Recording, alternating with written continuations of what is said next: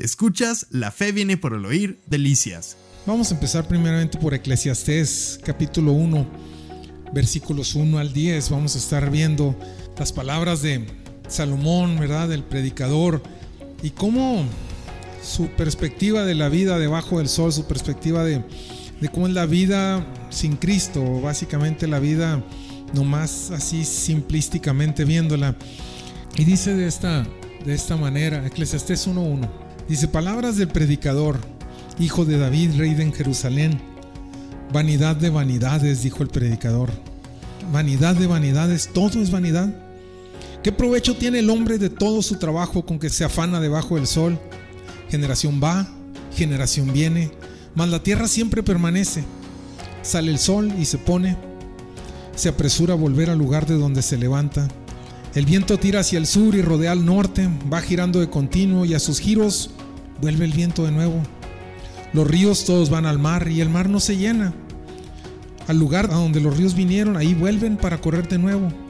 Todas las cosas son fatigosas más de lo que el hombre puede expresar. Nunca se sacia el ojo de ver ni el oído de oír. ¿Qué es lo que fue? Lo mismo que será. ¿Qué es lo que ha sido hecho? Lo mismo que se hará y nada nuevo hay debajo del sol. Todos hemos tenido muchas dudas acerca de quiénes somos, a dónde vamos y para qué estamos aquí. Pero tenemos buenas noticias. En la Biblia tú puedes conocer estas y más respuestas. ¿Conoces lo que Dios dice de ti? ¿Lo que ha hecho y lo que tiene para todo aquel que cree en Él? Queremos compartir contigo por los siguientes 30 minutos las buenas nuevas escritas en este libro para ti y para mí. Te invitamos a escuchar con nosotros este mensaje en el cual estamos seguros Dios tiene algo especialmente para ti. Escuchas, la fe viene por el oír, delicias. ¿Hay algo de que se pueda decir, he aquí esto es nuevo? Ya fue en los siglos que nos han precedido. Estas son las palabras de una persona deprimida, ¿verdad? Una persona... Pero básicamente nos enseña una realidad, ¿verdad? No hay nada nuevo. Todo lo que podamos buscar aquí en el mundo, todo lo que podamos eh, encontrar aquí en la tierra, no hay nada nuevo. Todo básicamente ya fue, los ríos vuelven, el mar no se llena. O sea, ¿no se han sentido ustedes así muchas veces como que, ¿y esto para qué? ¿Para qué hago esto si mañana va a pasar esto otro?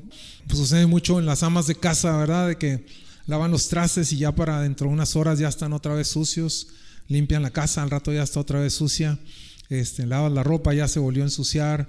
Y así nosotros también, todo lo que hacemos, lo empezamos y otra vez se vuelve a necesitar y otra vez. Y es recurrente y es recurrente y es recurrente. ¿Para qué hacer las cosas si todo va a terminar siendo lo mismo? Ya, ya no tiene sentido las cosas que hacemos. En el versículo 13, entonces vemos cómo es que dice este hombre, bueno, vamos a, Vamos a buscarle un sentido a la vida. Y dice, y di mi corazón a inquirir y a buscar con sabiduría sobre todo lo que se hace debajo del cielo. Y este penoso trabajo Dios Dios a los hijos de los hombres para que se ocupen en él. Terminó diciendo, vamos a ver si, si obteniendo inteligencias y con conocimientos, voy a tratar de, de, encontrar algo nuevo en el conocimiento. Y dice en el versículo 15, lo torcido no se puede enderezar y lo incompleto no puede contarse. Cuando uno lo ve en lo natural todo, empieza uno a sentir de esta manera, esta situación ya no tiene remedio, esto ya... Ya se acabó, lo torcido no se va a enderezar, lo inconcluso no se va a completar, cuando uno empieza a ver las cosas en el sentido nada más natural de las cosas. ¿Por qué dije que iba a hablar del gozo y estoy hablando de esto? Porque es precisamente antagónico. Porque precisamente esto es lo que nos está robando el gozo. Porque estar viendo las cosas en el sentido natural nos va a impedir verlas con gozo. Nos va a estar robando el gozo. Vamos a estar oyendo los comentarios. Es bien común que nos enfrasquemos en los pleitos de otros, ¿verdad? Que escuchemos y tomemos partidos y que no, que el aeropuerto y que el este y que el otro. Mira, preocúpate por lo que puedes resolver tú, por lo que está en tu casa. Si te toca poder hacer algo al respecto, hazlo, pero si no, si no, ponte a orar pero no te pongas a, a, deprimirte, a estar, a estar queriendo dar soluciones, a, todo ese tipo de situaciones lo único que vienen es a privarnos del gozo. En el versículo 17 dice algo bien tremendo. Está dedicándose a, querer cambiar las cosas por medio del conocimiento, a poder ver que haya algo nuevo.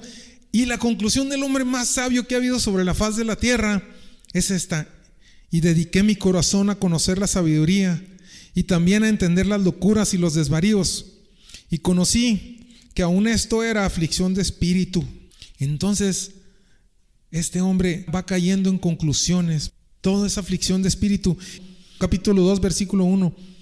Y luego dice, empecé a buscar por medio de la alegría y dije yo en mi corazón, ven ahora, te probaré con alegría y gozarás de bienes. Mas he aquí esto también era vanidad. Cuando estamos hablando de gozo, no estamos hablando de alegría. Queremos obtener alegría de, de cosas que nos causen que nos causan alegría, ¿verdad? Pero el gozo es algo que viene de dentro, no es algo que viene de lo externo, sino es algo que viene de dentro. Entonces este hombre empezó a buscarlo por fuera, como lo hacemos muchas veces, empezar a buscar de fuera las cosas. Dice, lo que me va a causar alegría es tener muchos bienes, lo que me va a causar alegría es tener muchas cosas, es, es reírme. Y dice en el versículo 2, a la risa dije, enloqueces y al placer, ¿de qué sirve esto? Entonces empieza a, probar con el vino, dice, voy a proponer en mi corazón, agasajar mi carne con vino y que ande mi corazón en sabiduría con retención de la necedad. O sea, básicamente estaba haciendo como un experimento. Decía, bueno, voy a estar tomando vino, pero no a emborracharme. Voy a nomás al punto en donde llegue a sentirme alegre y estar en ese punto de alegre nada más, tratar de ser alegre tomando una cierta cantidad de vino, pero no, o sea, lo único que estoy reteniendo es mi necedad, este, y, luego sigue, dice, engrandecí mis obras, edifiqué para mí casas, planté para mí viñas, me hice huertos y jardines, planté en ellos árboles de todo fruto. Me hice estanques de aguas para regar de ellos el bosque donde crecían los árboles. Tuve propiedades, tuve grandes negocios, hice grandes cosas, edifiqué. Tuve música, dice que, que consiguió músicos, tremendos músicos, se amontonó plata, oro, cantores, toda clase de instrumentos, fue engrandecido, tuvo poder. Y versículo 11 dice, Miré yo luego todas las obras que habían hecho mis manos y el trabajo que tomé para hacerlas. Y aquí todo era vanidad y aflicción de espíritu y sin provecho debajo del sol.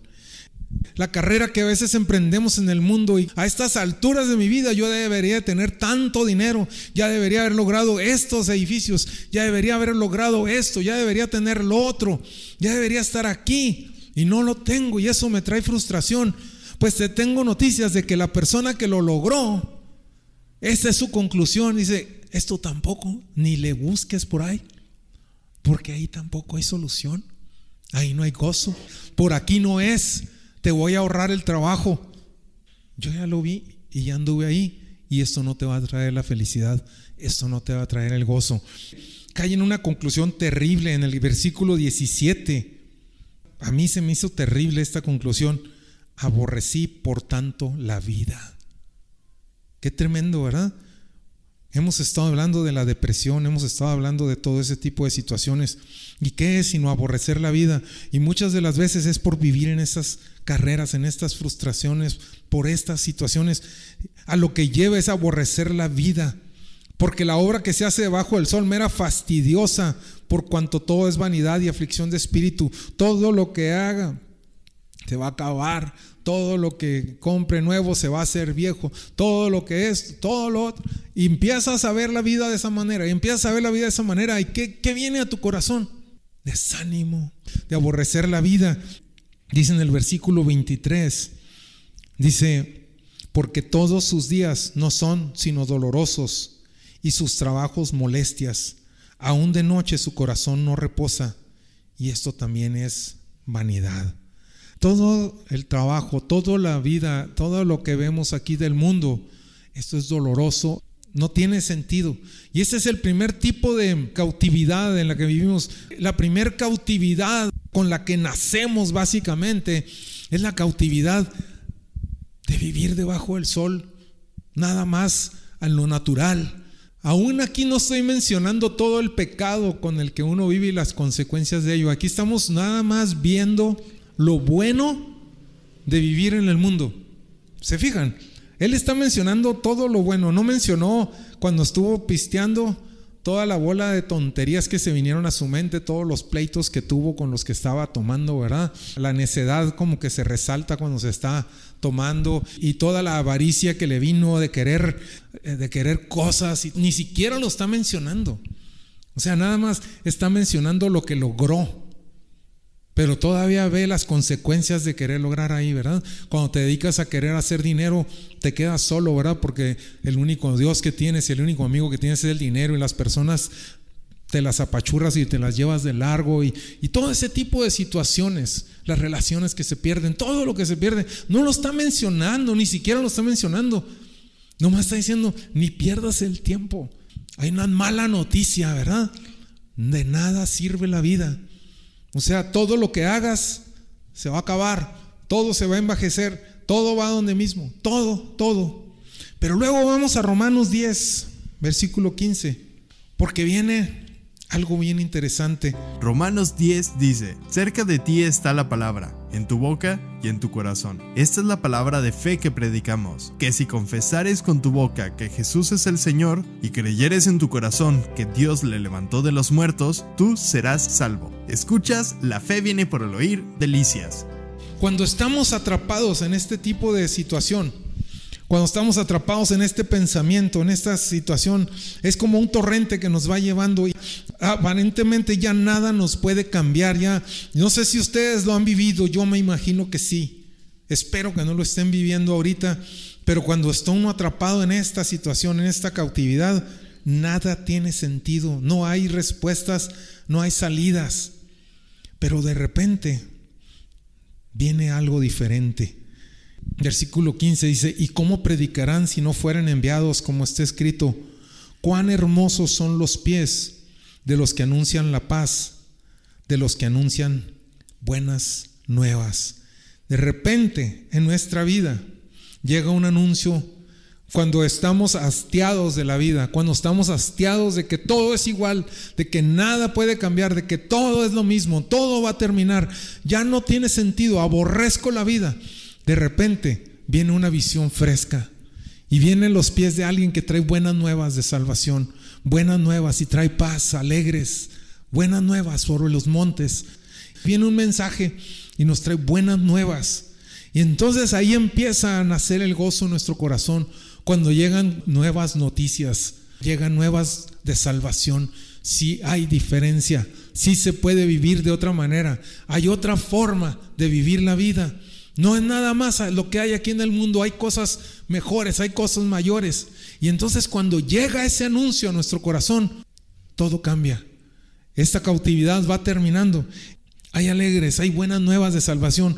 A lo suyo vino y los suyos no le recibieron. Ese mensaje llegó sobre los montes, llegó Jesucristo con un mensaje diferente. Se puede vivir mejor debajo del sol se puede vivir de otra manera. Hay buenas nuevas de salvación. Hay salvación. Y Jesús dice, y él vino a los suyos. Pero el que no lo recibió, ¿qué pasa? Se queda donde mismo.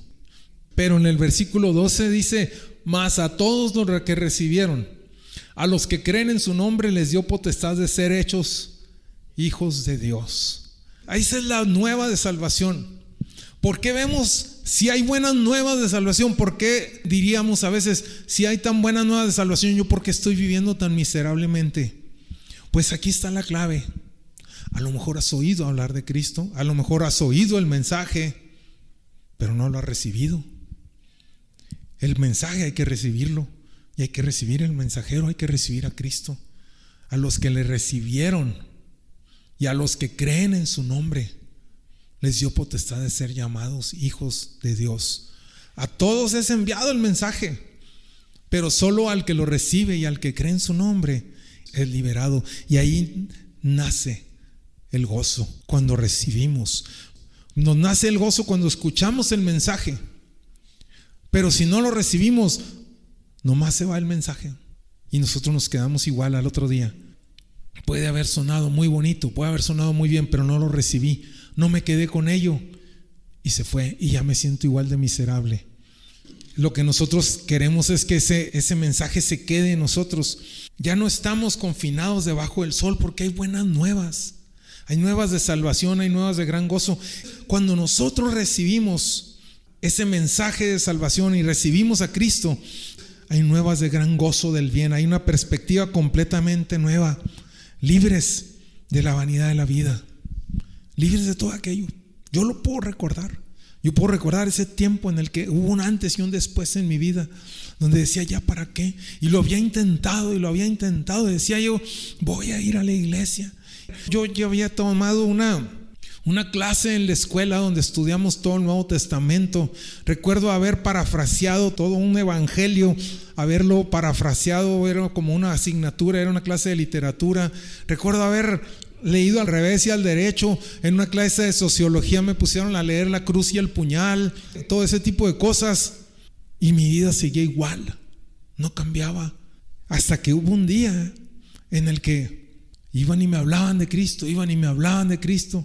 Se quedaba Helman a dormir en mi casa para llevarme en la mañana a la, iglesia y yo me le levantaba y me iba a jugar tenis. Cuando él menos pensaba ya me había ido. Todo ese tipo de situaciones hasta que un día estábamos jugando en unos arroyos en la sierra y me atrapó ese arroyo y me atrapó en un remolino y estuve en el punto donde ya ahí ya no me quedaba no más que morirme. Y clamé al Señor y le dije si me das otra oportunidad Señor la voy a vivir de otra de otra manera y me dio otra oportunidad vi mi funeral ese día vi mi vida correr entonces le dije Señor dame otra oportunidad Señor y la viviré de otra manera y me dio la oportunidad de vivir y bendito sea el Señor que pude vivir la vida de otra manera. Pero, pero el mensaje no fue la primera vez que me llegó, me había llegado por años el mensaje. Y así a veces somos y, y sentado dentro de una iglesia y puedes estar oyendo el mensaje y no recibirlo. Hasta que nos decidimos en nuestro corazón, no te esperes a ver tu funeral. Mejor dile que sí desde ahorita. Básicamente, esas buenas nuevas de salvación nos hacen quitar lo miserable de nuestra vida y nos van dando una nueva perspectiva.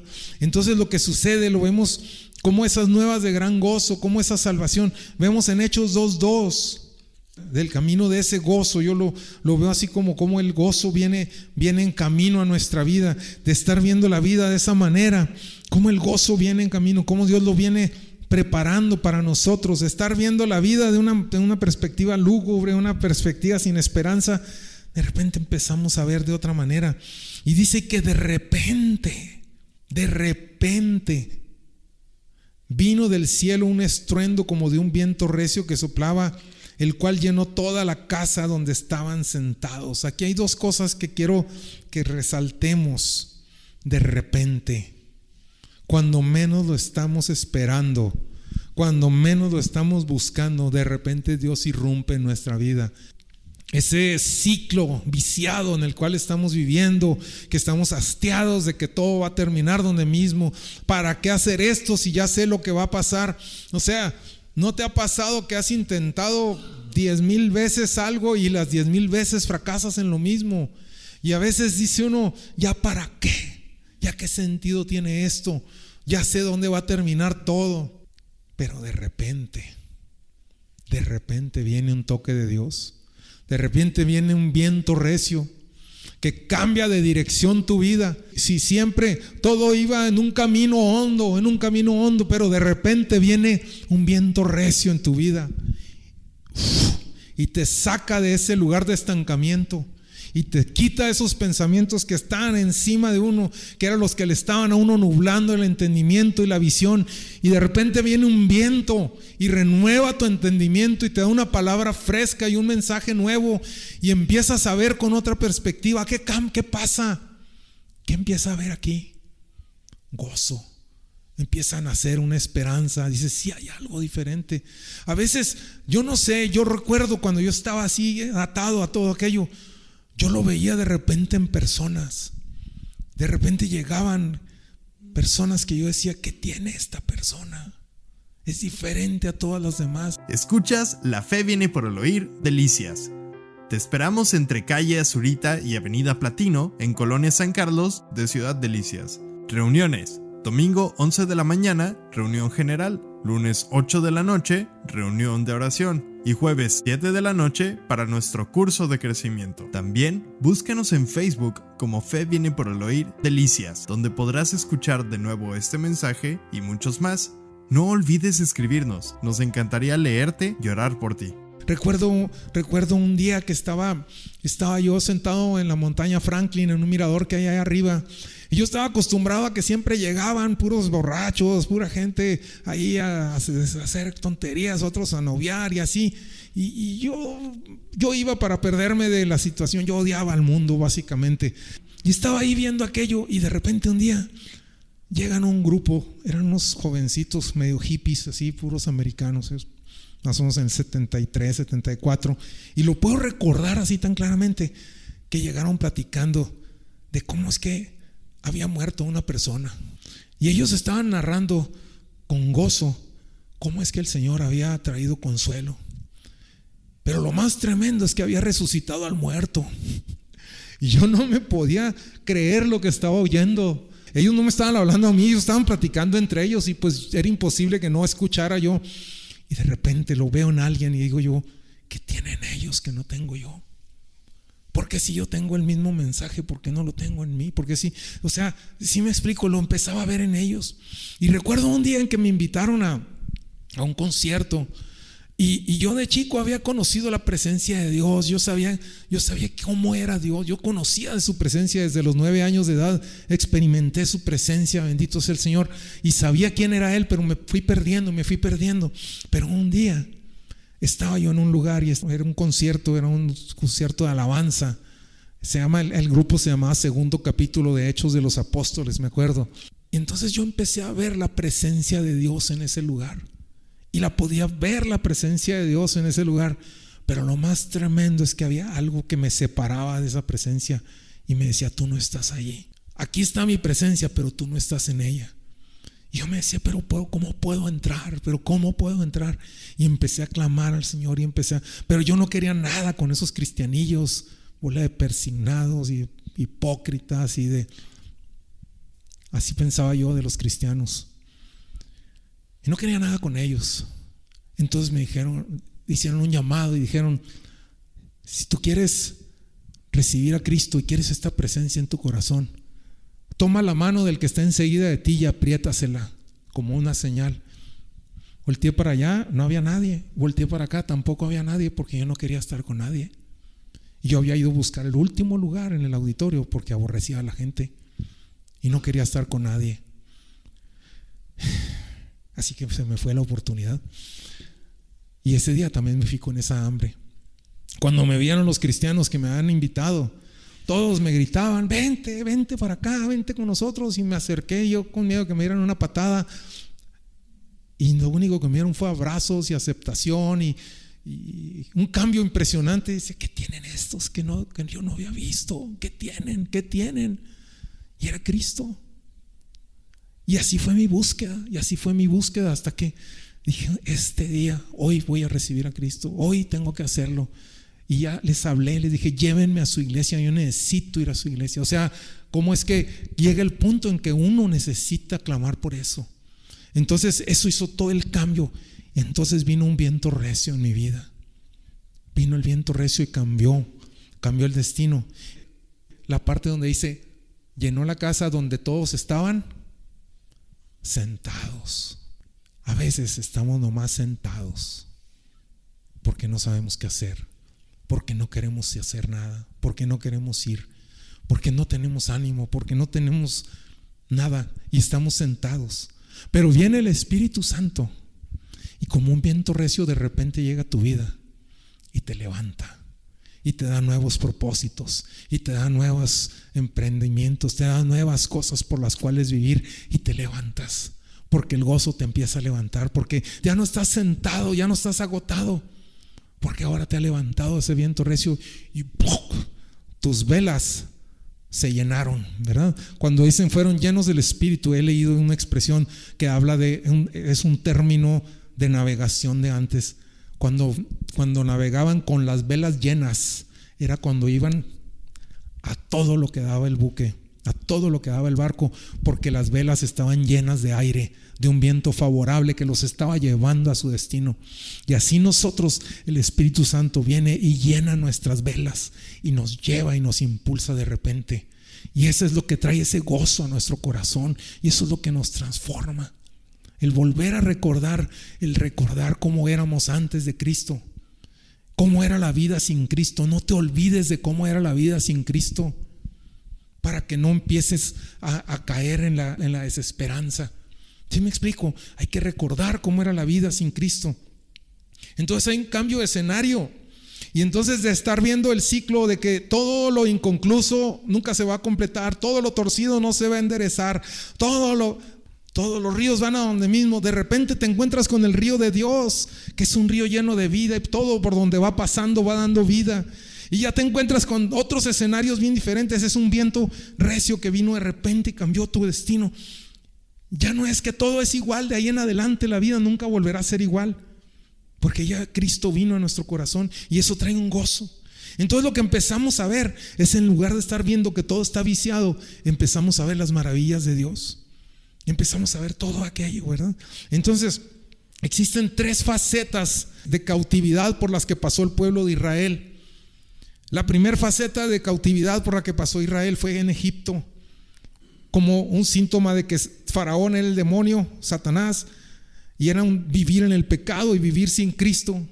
Cuando salen el día de la Pascua, ese día, por la sangre del Cordero, fueron salvos y venir a Cristo y te saca de esa cautividad. Y luego viene otra. El pueblo de Israel sale libre, como estoy narrando ahorita, de cómo la primera vez que vienes a Cristo y cómo eres libre, cómo, cómo Él llena todo, cómo cambia todo, pero de repente, en alguna manera, y poco a poco, de repente viene el Señor, pero poco a poco, poco a poco, poco a poco, nos vamos apagando nuevamente.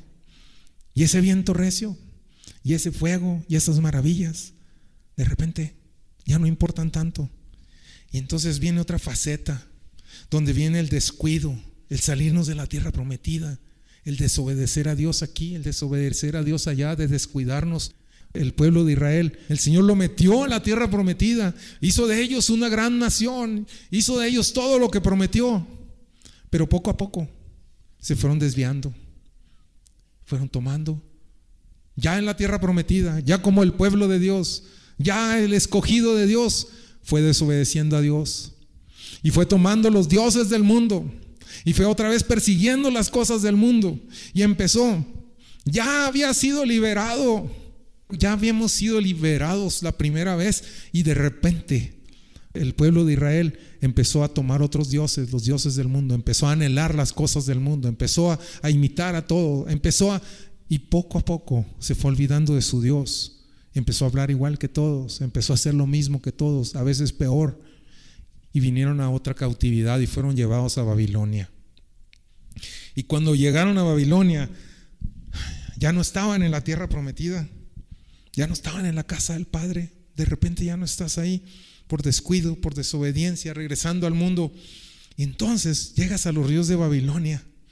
En el Salmo 137 versículo 1 y 2. Dice qué fue lo que pasó cuando el pueblo de Israel fue llevado cautivo. Dice, junto a los ríos de Babilonia, allí nos, ¿qué? ¿Dónde estaban?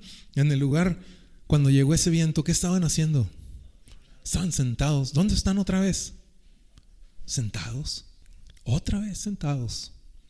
Qué tremendo, ¿verdad? Junto a los ríos de Babilonia. Ahí estábamos sentados y aún llorábamos acordándonos de Sión. Qué tremendo, ¿verdad? Ya ahora la condición vino a ser peor porque ya habías sabido lo que era ser libre.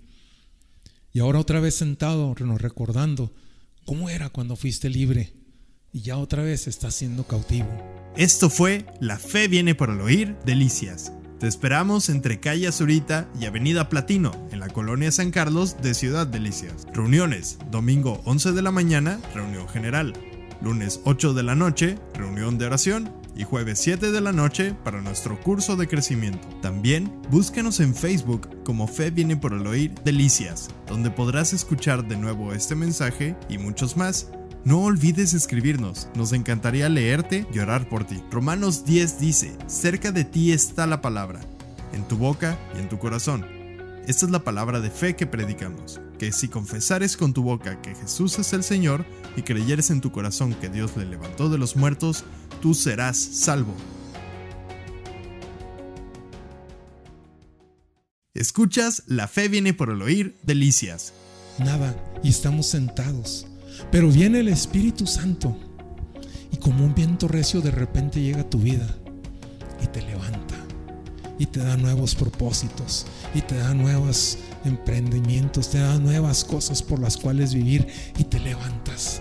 Porque el gozo te empieza a levantar, porque ya no estás sentado, ya no estás agotado, porque ahora te ha levantado ese viento recio y tus velas se llenaron, ¿verdad? Cuando dicen fueron llenos del Espíritu, he leído una expresión que habla de, es un término de navegación de antes. Cuando, cuando navegaban con las velas llenas, era cuando iban a todo lo que daba el buque, a todo lo que daba el barco, porque las velas estaban llenas de aire, de un viento favorable que los estaba llevando a su destino. Y así nosotros, el Espíritu Santo viene y llena nuestras velas y nos lleva y nos impulsa de repente. Y eso es lo que trae ese gozo a nuestro corazón y eso es lo que nos transforma. El volver a recordar, el recordar cómo éramos antes de Cristo. Cómo era la vida sin Cristo. No te olvides de cómo era la vida sin Cristo. Para que no empieces a, caer en la, en la desesperanza. Todos hemos tenido muchas dudas acerca de quiénes somos, a dónde vamos y para qué estamos aquí. Pero tenemos buenas noticias. En la Biblia tú puedes conocer estas y más respuestas. ¿Conoces lo que Dios dice de ti? ¿Lo que ha hecho y lo que tiene para todo aquel que cree en Él? Queremos compartir contigo por los siguientes 30 minutos las buenas nuevas escritas en este libro para ti y para mí. Te invitamos a escuchar con nosotros este mensaje, en el cual estamos seguros Dios tiene algo especialmente para ti. Escuchas, la fe viene por el oír, delicias. Entonces hay un cambio de escenario.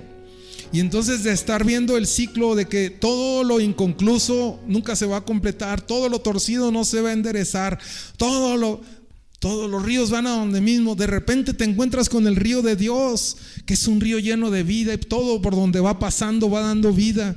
Y ya te encuentras con otros escenarios bien diferentes, es un viento recio que vino de repente y cambió tu destino. Ya no es que todo es igual, de ahí en adelante la vida nunca volverá a ser igual, porque ya Cristo vino a nuestro corazón y eso trae un gozo. Entonces lo que empezamos a ver es en lugar de estar viendo que todo está viciado, empezamos a ver las maravillas de Dios. Empezamos a ver todo aquello, ¿verdad? Entonces, existen tres facetas de cautividad por las que pasó el pueblo de Israel.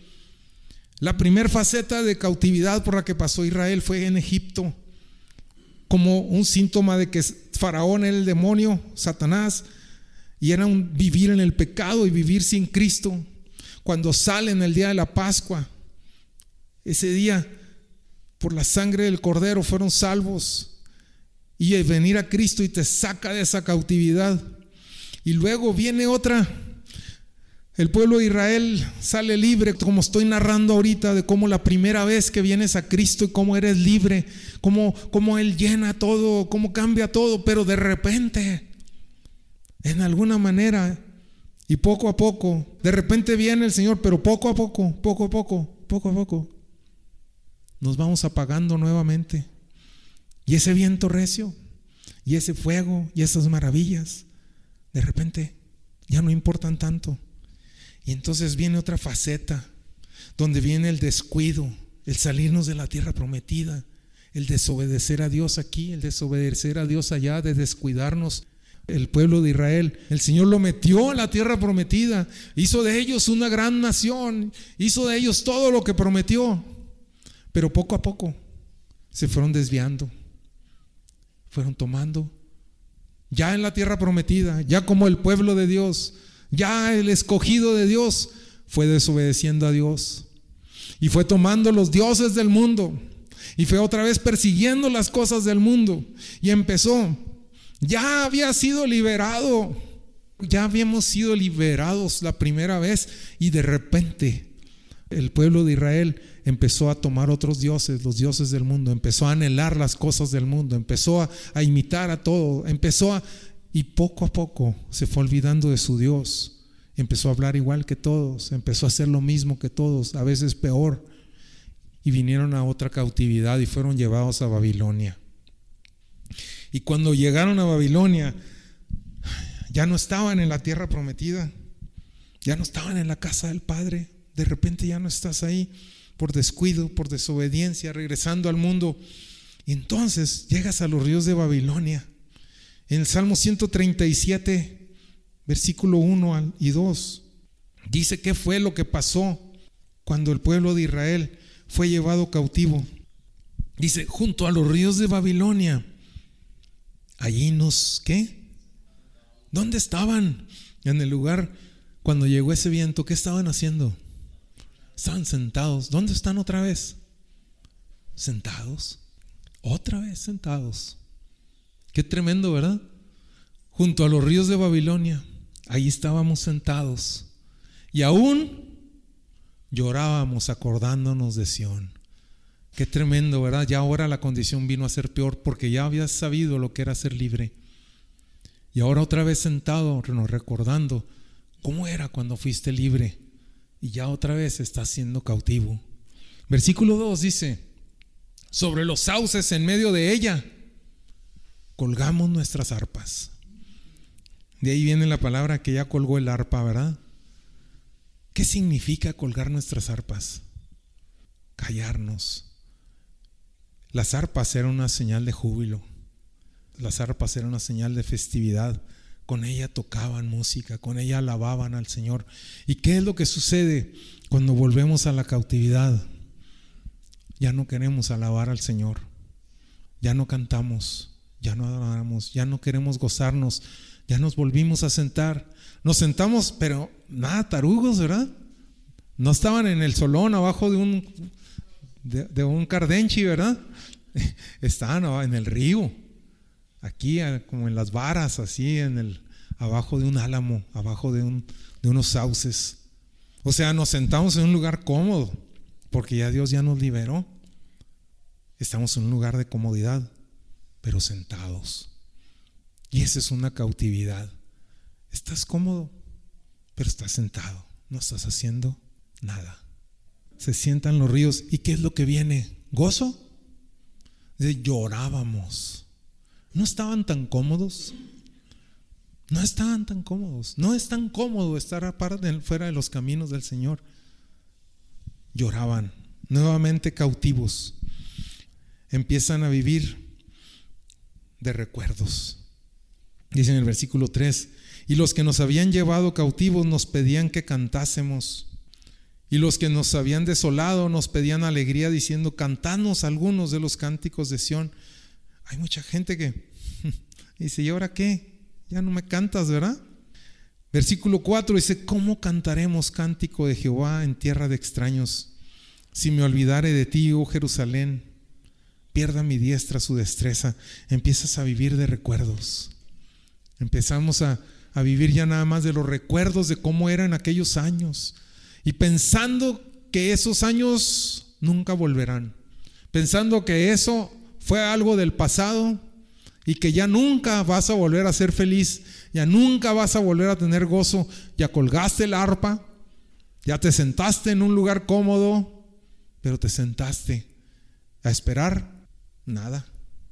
Como dijo una vez una persona, dice, si tienes tanto apuro por jubilarte y no hacer nada, te aseguro una cosa, cuando te sientes en esa mecedora, esa mecedora no va a ir a ningún lado no tengas tanto apuro de sentarte a no hacer nada.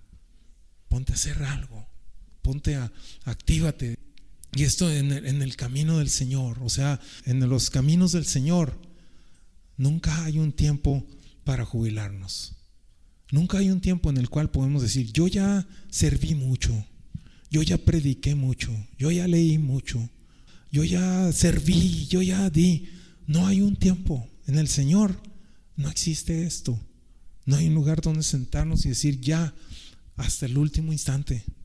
¿Sí me explico? En la vida el cuerpo se cansa y ya no podemos trabajar físicamente y tenemos que tomar un descanso pero en el Señor no. En el Señor sí tenemos que seguir en el camino de Él, tenemos que seguir haciendo lo que Él, lo que Él nos ha, nos ha encomendado. ¿Sí me explico? O sea, no quiero que me malinterpreten eso de jubilarnos, porque sí hay un tiempo en que hay que hay que bajar el ritmo de trabajo, pero en el sentido del Señor no.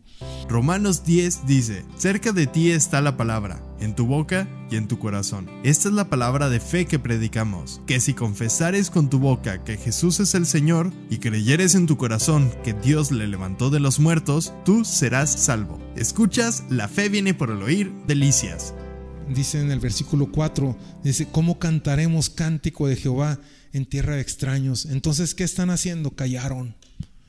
Yo ya no puedo cantar, yo ya no voy a cantar. ¿Sí me explico? Ya no voy a hablar de, de, las maravillas de Dios. ¿Por qué? Porque otra vez en tierra de cautividad.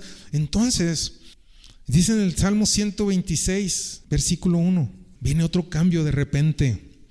Dice, cuando Jehová hiciere volver la cautividad de Sión, seremos como los que sueñan. En Hechos 2, ¿qué dijo Pedro? Que dijo, esto que está sucediendo es lo que dijo el profeta Joel. Nuestros jóvenes tendrán visión y los viejos tendrán sueños. Aquí nos está hablando, cuando Jehová hiciere volver la cautividad de Sión, seremos como los que sueñan.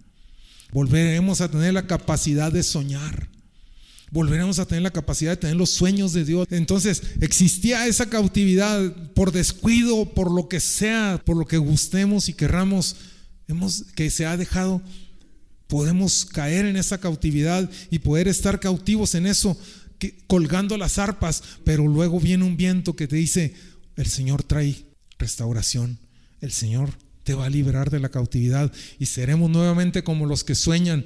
Entonces, nuestra boca se llenará de risa. En los sauces en Babilonia, ¿qué hacíamos?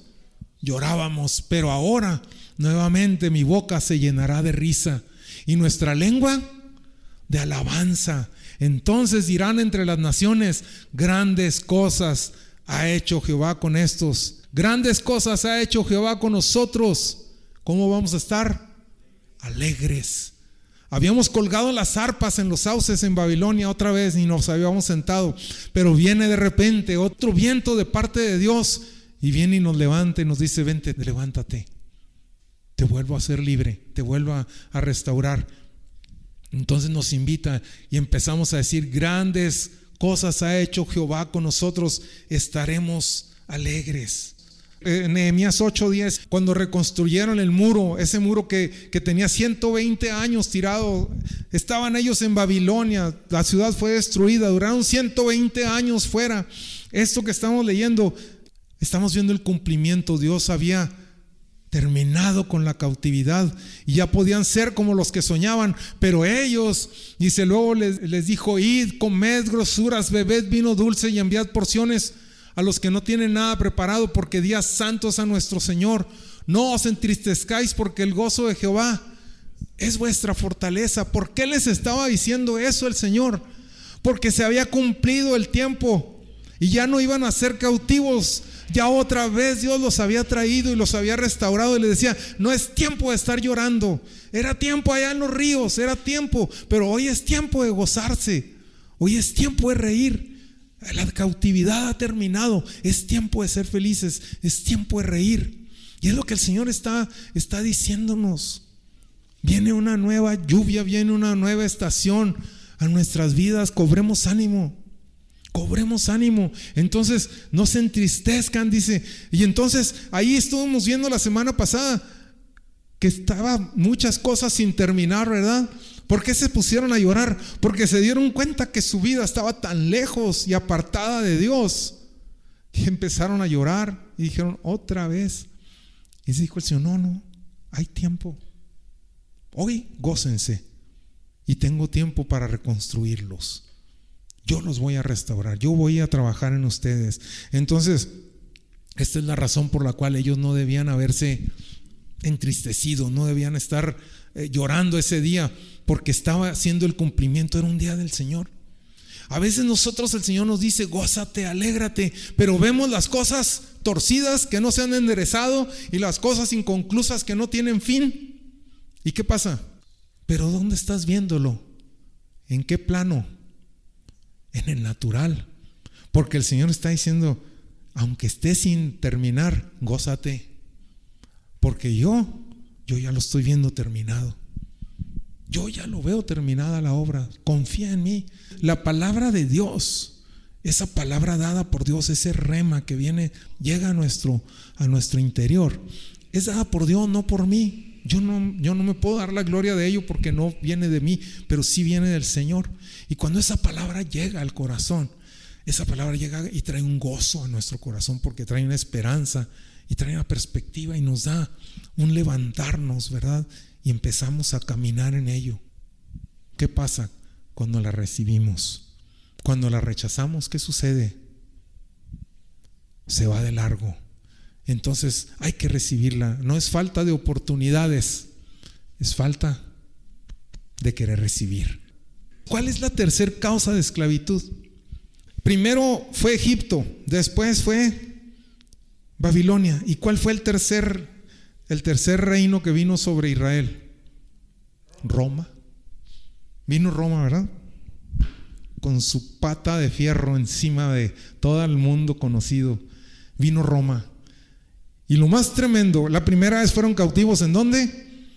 En Egipto. La segunda vez, ¿dónde fueron cautivos? Y la tercera, en su casa, en el monte de Sión. ¡Wow! Puede ser cautivo dentro de la iglesia. Ya estás dentro de la iglesia. Y aquí adentro también te puedes hacer prisionero. Aquí también te puedes hacer cautivo. Apocalipsis 2.2. Está el Señor hablándole a la iglesia de Éfeso. Y dice, yo conozco tus obras y tu arduo trabajo y paciencia. Y que no puedes soportar a los malos. Y has probado a los que se dicen ser apóstoles y no lo son. Y los has hallado mentirosos y has sufrido y has tenido paciencia y has trabajado arduamente por amor de mi nombre y no has desmayado. Hasta ahí todo va bien, ¿verdad? Todos lo hemos hecho, pero tengo contra ti algo. Ah, caray. ¿Cómo es que si he hecho todo bien, todo lo he hecho correcto, cómo es que todavía tienes contra mí algo, Señor? Porque has dejado tu primer amor.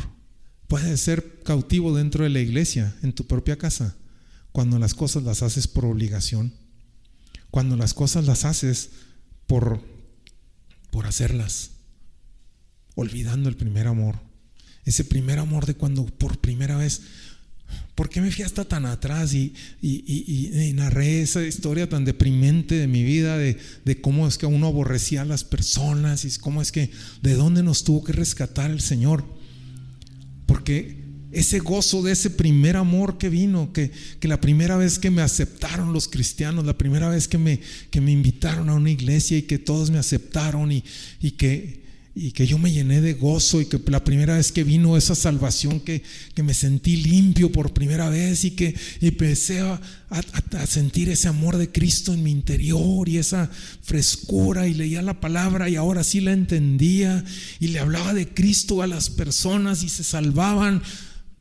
Y de repente, de repente, ya no lo hago con ese, con ese amor, con ese, con ese fervor. Ahora las haces por obligación. Ahora lo haces por costumbre, por temor, por no sé por qué. Pero dice Señor, estás haciendo todo lo de afuera, lo estás haciendo bien. Pero sabes qué, yo estoy viendo lo de adentro y lo de adentro está mal. Necesito tu corazón necesito que vuelvas a mí. Necesito que renueves tu amor por mí, ese gozo que te llevó a mí por primera vez. Necesito que vuelvas a ello. Nos habla de, que necesitamos salir y de estar viendo debajo del sol las cosas adentro de la iglesia. ¿Qué es lo que viene a suceder? Necesitamos ser redimidos nuevamente, redimidos dentro de la misma iglesia, del aparato religioso de hacer las cosas por fuera sin hacerlo de adentro. Escuchas La Fe viene por el oír, Delicias. Te esperamos entre calle Azurita y Avenida Platino, en Colonia San Carlos, de Ciudad Delicias. Reuniones. Domingo 11 de la mañana, reunión general. lunes 8 de la noche, reunión de oración, y jueves 7 de la noche para nuestro curso de crecimiento. También búscanos en Facebook como Fe viene por el oír Delicias, donde podrás escuchar de nuevo este mensaje y muchos más. No olvides escribirnos, nos encantaría leerte y orar por ti. Entonces, haciéndolo lo de afuera, pero todo parece que está bien, todo parece que somos cristianos buenos, pero Dios nos está diciendo, tu primer amor, ¿por qué causa lo estás haciendo? Dice en Apocalipsis 2.5, dice, recuerda por tanto de dónde has caído y arrepiéntete y haz las primeras obras, pues si no, vendré pronto a ti y quitaré tu candelero de su lugar si no te hubieres arrepentido. ¿Cuál es la forma de salir de esto? Arrepintiéndonos. Es lo que el Señor nos está diciendo, Señor, arrepiéntete. Pero es que, mira, Señor, yo me acuerdo cuando estaba en una iglesia, había un pastor que me hacía hacer esto, que me dijo lo otro. ¿Sí me explico? Es que empecemos a recordar las historias de la iglesia. Empecemos a recordar las cosas que vivimos negativas. Un hermanito que, Dios mío, me, me hacía la vida de cuadritos y luego me robaron esto y luego me pasó lo otro. Arrepiéntete de estar pensando así. Arrepiéntete de estar viendo la iglesia nada más así. Hay que ver a Cristo. Hay que ver, hay que volver al primer amor. Y lo que nos llevó a Cristo, eso nos mantenga en Cristo. ¿Sí me explico? Necesitamos olvidar aquellas cosas y poner un énfasis en lo que Dios ha hecho. Y dice, haz las primeras obras. Y dice más adelante algo, pero tienes esto, que aborreces las obras de los nicolaitas, las cuales yo también aborrezco. Los nicolaitas eran unos seguidores de Nicolás. Nicolás fue un apóstata que era un, obispo, un anciano dentro de la iglesia de Éfeso. Y Nicolaita, si tomamos la traducción, viene de dos palabras, Nico y laico. Y de ahí viene la palabra laico. Y, y la palabra Nicolaita es oprimir a los laicos, tomar autoridad por encima de los laicos, ponerse victorioso. Es una palabra que habla de tomar a los laicos y apachurrarlos, levantar una estirpe de pastores, de apóstoles, de, iluminados y que los laicos apachurrarlos y que vivan para mantenerme a mí. Y eso son cosas que aborrece el Señor. Y eso, esas doctrinas están el día de hoy todavía dentro de nuestras iglesias, desgraciadamente. Y ha sido las cosas que han matado el primer amor. Porque Muchas de las veces hemos hecho las cosas con amor, por amor al Señor, y hemos sido abusados de ese tipo de cosas. Nos hemos sentido usados, nos hemos sentido abusados, eh, decepcionados, explotados, enojados. Búscale, denme palabras. Cada quien podríamos recordar situaciones de este tipo en algún momento, de alguna manera. ¿Y sabes qué? Que Dios también aborrece eso. Pero ¿sabes a quién le está diciendo que le va a quitar su lugar? A ti y a mí. Si dejamos el primer amor. O sea, Él tratará con Nicolás, Nicolás y sus seguidores. Pero también ahorita está tratando conmigo. Y nos está diciendo, tú fuiste el que dejó el primer amor. Yo voy a tratar con ese canijo. Pero tú tienes que volver al primer amor. Tienes que volver a hacer las cosas por amor a mi nombre. Tienes que volver a hacer las cosas, las primeras obras, volver con amor, con ese gozo, con esa visión. Necesitamos dejar esa prisión, es una prisión. Estar atados a los recuerdos, atados a, a una imposición, es una prisión. Y necesitamos ser libres de todo aquello y volver al llamado, a lo que el Señor nos llamó. Yo recuerdo cuando el Señor me, me dijo que hiciera algo, me dijo, necesito que vuelvas a tal iglesia y trabajes con ellos hombro a hombro y que los ayudes y trabajes. Y yo le dije, Señor, yo no quiero regresar allí. Me están hundiendo. Nomás unirme a ellos me hunde. Yo estaba soltero todavía. Y recuerdo que claramente me dijo el Señor, si no me obedeces en esto, difícilmente te voy a volver a llamar a otra cosa. Te necesito aquí. Y fui y lo hice. Y bendito sea el Señor. Regresé, me acuerdo, era una noche de diciembre, un sábado por la noche, estaba lloviendo, era, era un grupo de jóvenes, de algunos, seríamos algunos 30, 40 jóvenes, y llegué esa noche y eran cuatro jóvenes los que estaban ahí, y les pasé el mensaje de lo que el Señor me, me estaba diciendo. Dije, esto es lo que el Señor quiere. Y decían, no, ya se acabó todo, ya no hay nada, esto ya, ni el líder iba, ya ni siquiera el líder de la congregación iba, ya. Y dije, cobremos ánimo, aún mañana. Y el Señor me dio las indicaciones de qué hacer. Amaneció nevando. Y lo recuerdo, era una mañana heladísima y nieve y nieve y habíamos quedado en vernos en el, el kiosco. Allá estaban todos. Y fuimos, para no hacer el cuento tan largo, al siguiente sábado éramos 200 personas. El Señor movió de, una manera impresionante a todo aquello. Fueron esas 200 personas. Estuvimos pastoreando a esas 200 personas por un tiempo hasta que llegó el equipo con el que venía Mari y venían todos aquellos. Ellos traían un mensaje de la llenura del Espíritu Santo, traían un mensaje de arrepentimiento y de recibir a Cristo en su corazón. Y por eso era tan importante que yo obedeciera en ese momento, porque Dios necesitaba hacer aquello. Y me dijo, yo lo voy a hacer, sin ti o contigo, pero te quiero invitar. Y yo estaba como a ocho horas de distancia ese día cuando Dios me lo estaba hablando y, caminé y, y todo aquello. Pero me pongo a pensar qué hubiera pasado si yo le hubiera dicho que no.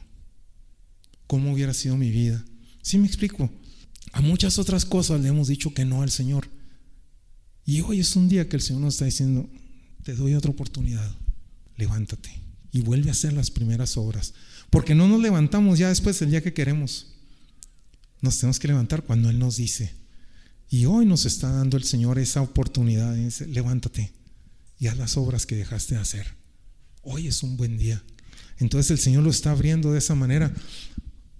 No te importe lo que los nicolaitas hicieron sobre ti. En primer lugar, tú no eres un laico. La palabra laico la inventó este apóstata. No existen laicos, solo hijos. No somos así. Todos somos hijos de Dios. Es lo que este, este apóstata dejó su mala semilla dentro de la iglesia y nosotros no la vamos a seguir consintiendo en nuestras vidas. El hecho de que no lo estemos haciendo, pero nos sintamos paralizados por el efecto que hubo sobre nosotros, es que la seguimos consintiendo y no le vamos a dar poder sobre nosotros, porque el Señor aborrece esa doctrina despojémonos de esa división y digamos, no, es que esto es yo no, yo soy laico, porque no eres laico. Eres hijo de Dios, has sido llamado igual que todos. Todos en una trinchera diferente. A cada uno donde estamos, Dios nos, Dios nos ha llamado y nos tiene un propósito. Levántate, levántate. Los primeros estaban sentados en el lugar alto los otros estaban sentados en las riberas. Y ahora vemos a otros que ya no quieren hacer la obra porque los nicolaitas los lastimaron. De todos los casos, hay que levantarnos. Y en Isaías 51:11 dice algo con lo que vamos a terminar. Porque esta es la voluntad de Dios para nosotros. Dice, ciertamente volverán los redimidos de Jehová. Volverán a Sión cantando y gozo perpetuo habrá sobre sus cabezas. Tendrán gozo y alegría y el dolor y el gemido huirán. Así que ciertamente los redimidos, ¿quiénes son los redimidos del Señor? Nosotros. ¿Y de dónde volveremos? A Sión cantando ¿Y que habrá en nuestro corazón? Gozo perpetuo. Y tendremos gozo y alegría. Y el dolor y el gemido huirán. Esto fue La Fe viene por el oír, Delicias. Te esperamos entre calle Azurita y Avenida Platino, en la colonia San Carlos de Ciudad Delicias. Reuniones, domingo 11 de la mañana, reunión general. Lunes 8 de la noche, reunión de oración y jueves 7 de la noche para nuestro curso de crecimiento. También búscanos en Facebook como Fe viene por el oír Delicias, donde podrás escuchar de nuevo este mensaje y muchos más. No olvides escribirnos, nos encantaría leerte y orar por ti. Romanos 10 dice, cerca de ti está la palabra, en tu boca y en tu corazón. Esta es la palabra de fe que predicamos, que si confesares con tu boca que Jesús es el Señor y creyeres en tu corazón que Dios le levantó de los muertos, tú serás salvo.